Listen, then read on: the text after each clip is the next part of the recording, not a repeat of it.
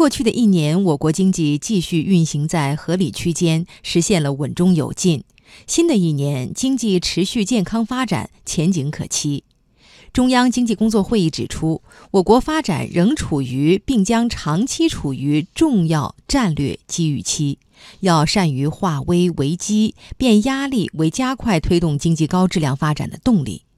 系列报道《中国经济新亮点》，今天请听：抓住重要战略机遇期，持续推进开放式创新。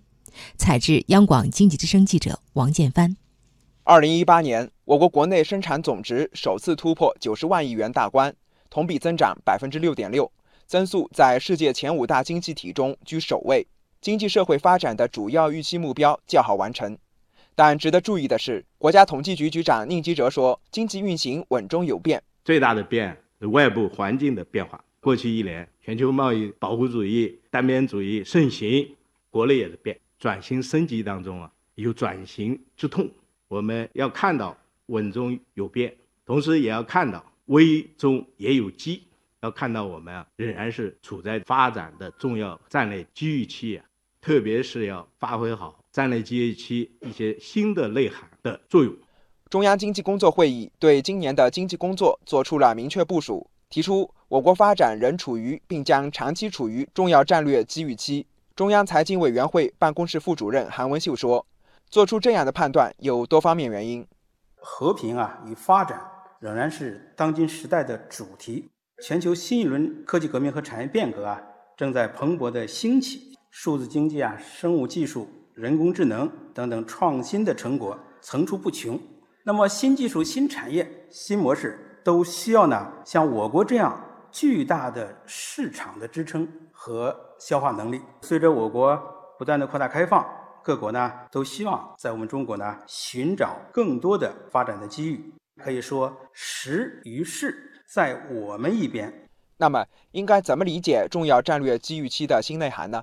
韩文秀说，从经济角度看，可以概括为五个新机遇，就是加快经济结构优化升级的新机遇，提升科技创新能力的新机遇，深化改革开放的新机遇，加快绿色发展的新机遇，参与全球经济治理体系变革的新机遇。韩文秀说：“重大战略机遇期的新机遇，不是天上掉馅饼，而是逆水行舟、滚石上山的机遇。一些关键核心技术的确呢面临卡脖子的一些情况，短期很难受。但是呢，这个也不完全是坏事。这个呢就逼着我们呀痛下决心自主创新。但是呢，我们所说的自主创新，并不是封闭式的创新，而是还要继续推进开放式的创新。”